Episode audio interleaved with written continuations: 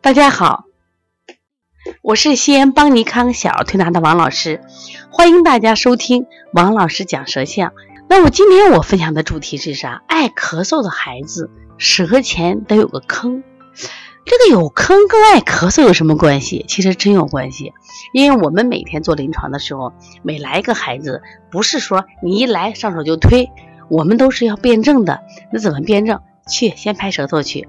拍完舌头以后，放到电脑里，我们是缩小、放大、缩小、放大，反复看。而且呢，我们会把这个孩子从第一天来到啊最后一天，包括他可能在我们这办了好几年的卡，调理了很多年的舌头，我们都会积累下来。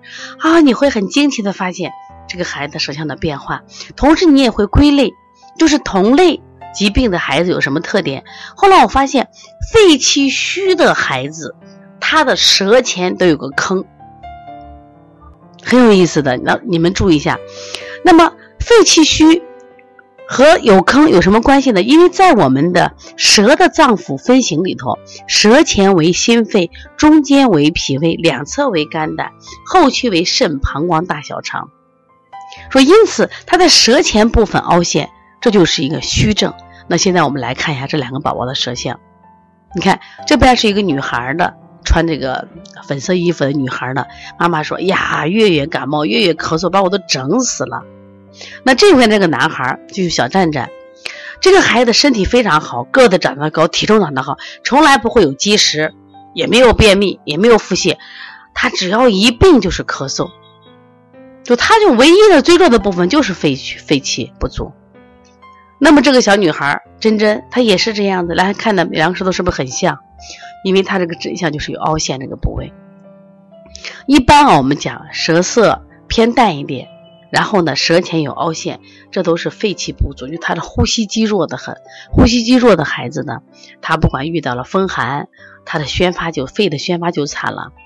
哦，如遇到体内热，他的肃降就差了。所以说，宣发肃降一差，他的咳嗽就来了。说遇到这种孩子，其实除了他舌尖啊，或者是。他最近真的特别热，其实我们一般都用补法会多一点，就是补肺法。那补肺法呢，我们有两种做法，咋做呢？第一种就是这个孩子完全舌很淡，舌颜色特别淡，而且舌无力，那我们往往就是用补肺经，同时配合，比如说补脾经、培土生金嘛，这是五行辩证的一个思路。另外呢，我们就是点揉肺腧啊，摩腹足三里，这都要做的，因为。他实际上肺气不足，还是脾胃不好，不能什么呀？就是气血生化之精去濡养肺，所以他加强这个培土生精。那么如果他舌前偏红一点点，但他也有凹陷，就是他平常其实比较虚，但他最近可能有感一些，呃，不管是积食的热或者外感风热，而且舌体偏硬一点，像这两个小孩舌头，你看它不是软，它虽然有凹陷，它不软。那这个时候呢，那我们就加一些什么呀？比如说疏肝理气的方法，你看这两个小孩舌头，它很有个特点，虽然有凹陷，但它两侧都会有翘起，所以加一些疏肝的手法。那么另外呢，呃，我们再加一些速降的手法，像飞臀肩胛骨、下推脊柱，然后呢引热下行，像我们搓涌泉，这些手法都是可以我们合并使用的。那么大家一定要记住啊，就是当舌前有凹陷的孩子。要加大它的运动量，一定要加大运动量。当然，这个运动量是适当的，逐渐逐渐的增加。特别是在这个秋天啊，就现在季节，我觉得真好，不不冷不热，一定要让孩子呢多晒太阳，多运动。然后有机会的时候，在夏天给孩子报个游泳班，增加他的肺活量。他的这个呼吸肌强大了，自然的话，他就不太容易咳嗽了。大家知道，肺的两个功能，一个是宣发，一个是肃降。一个是宣发，一个是速降，所以不管它是宣发还是是是速降，有一点有问题了，那它都会出问题的，知道吗？所以希望大家能记住这个规律啊！凡是爱咳嗽的孩子，舌前都有坑。但是呢，我还会给大家分析一个，还有一种咳嗽，就是在心肺区有个包，有个包，这往往是气机不降的一个表现。